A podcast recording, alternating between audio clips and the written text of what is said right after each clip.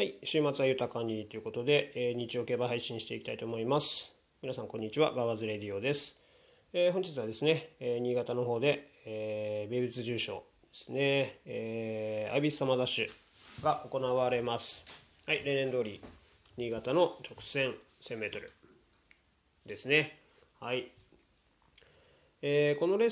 スのポイントとしてはですね、もう、まあ、この日本にね、この直線競馬、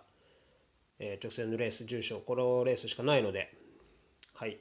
え他の、えコーナーがついているレースとは、まあ、明らかに違った、えー特殊コースであるとともに、えー条件というか、はい、が求められます。構想要因というかね、はい、で何が一番違うかというと、まあ、レースラップだと思います。コーナーがないので息を入れるところが、えーないので、え前半から加速ラップ。絶えずそれが加速していってどんどん徐々にかか時計かかっていって最後にドーンというね。はい。あの我慢比べですね。はい。なのでえっ、とたびたびダート短距離高走馬が、はい、この条件で芝を初めて使ってきて構想しやすいっていうのはこのレースラップがね、あの類似してるっていうところが構想要因の一つだと考えられてます。なので、えーこの特殊条件で、まあ、構想しているっていうのが一つのポイントであってこのレース、えー条件使ってなくてもあの他のコースレースで似たようなレースラップを経験しているもしくはそこで構想している馬っていうところがポイントになっていきますので、はい、あとはえっ、とまあメンバー見渡してね分かる通り、えー格下馬のからのね格上挑戦がすごく多いですがあのーハンデ戦ではないのでまあねその金量の恩恵っていうのはあんまり受けられないっていうところになります。唯一受けられるとしたら3歳馬ですね。はい。牝馬は51キロ、はい、ボバは53キロで出られてますね。まあそれぐらいでしょうか。はい。っていうことを加味した上で、えー本命に押したいのは、えセピアノーツになりますね。15番。はい、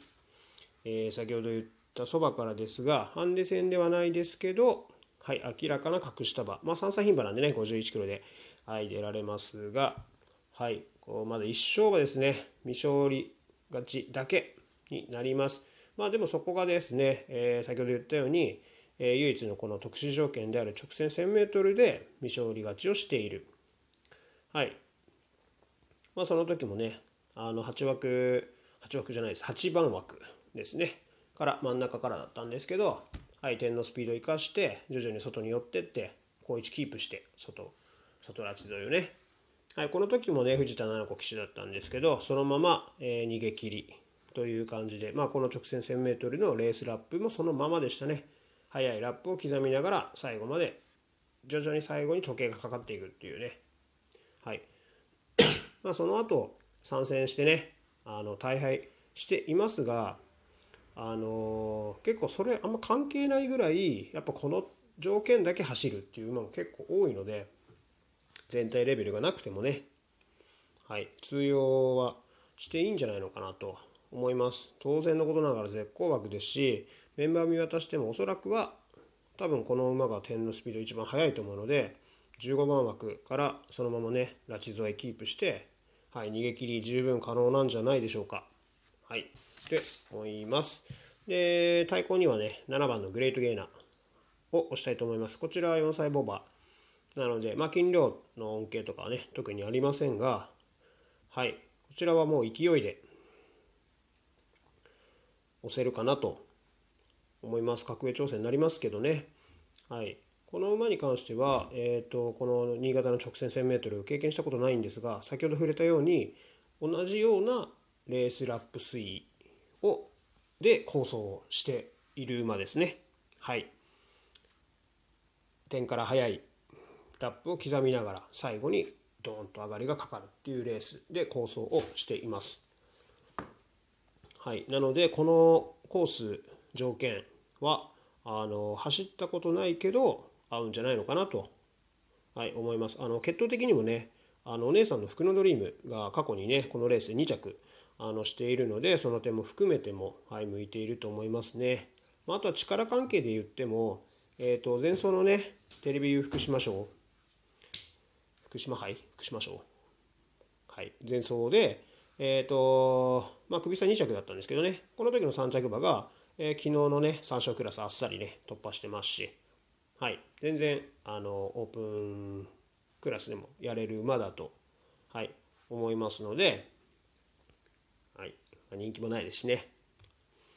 積極的に狙っていきたいなと思います。はい、で3番手には、えー、8番のタマモメイトですね。はい、こちらはですね前走のねまあこのアイベスサマーダッシュの前哨戦になるイタテンステクス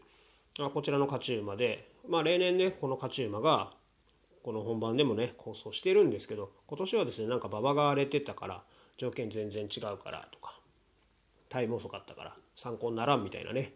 はい、結構いろいろね難癖つけられていますが、まあ、もちろんねタイムがかかってるから、まあ、こ今回の両馬場とは違うっていうのはまあその話はね当然のことだからねあの分かるので、まあ、そこに異論はないんですが、まあ、改めてねレース VTR ね振り返るとねあのすごくいいレースしてるんですよね。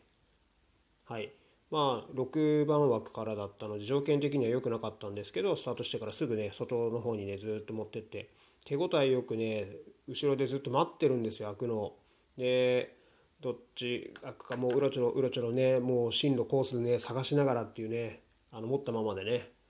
あのすごくこの条件向いてるなっていうのがで開いた瞬間にズバッと突き抜けてはいもう上がり最速でね差し切り勝ちっていうあのいいレースだったと思います。まあもちろんその時がねハンデ戦で53キロだったっていうところもあると思いますが、えー、そういうのを抜きにしてもいいぐらいやっぱりねあのそれまでのねあのレースを見て振り返ってもこのコースっていうかこの条件が合っているんだなというのをなんか改めてはい分かるようなレースだったと思います。なのであの人気的にもね本来であればもっと人気してもいいところをあこれだけね割れてね舐められてるなと思うので、はい、逆に美味しいかなと思います。はい、で基本的にはね今挙げたこの3頭でね、えーと、勝負したいと思うんですが、まあ、手広くね抑えるんだったら、まあ、まずそこのね外枠有利レースというのは明らかなので、まあ、それを加味した上で、まあ、11番12番13番14番まあ、この4頭ぐらいまでですかね。はい。まあ、内枠はやっぱりね、なかなか、よほどあの力が抜けてないと、あの馬券に絡んでくるのは難しいとあの思うので、はい、外枠重視でよろしいのではないでしょうか。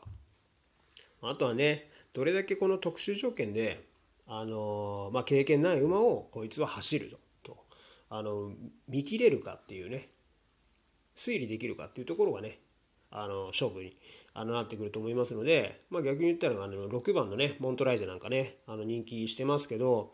あの自分は適性が合わないというふうに判断をしてはい切りますが結果ね実はもうめちゃくちゃ合ってたと。で楽勝とか。っていうパターンもねあの 全然あるのではいこれはどっちに取るかだとは思います。まあそれ言ったらねきりないんでどの馬もね可能性ゼロではないですから、はい、自分が見えてないところで実はこういう構想条件あったとかはねもう本当に多々あると思いますので、まあ、自分は自分で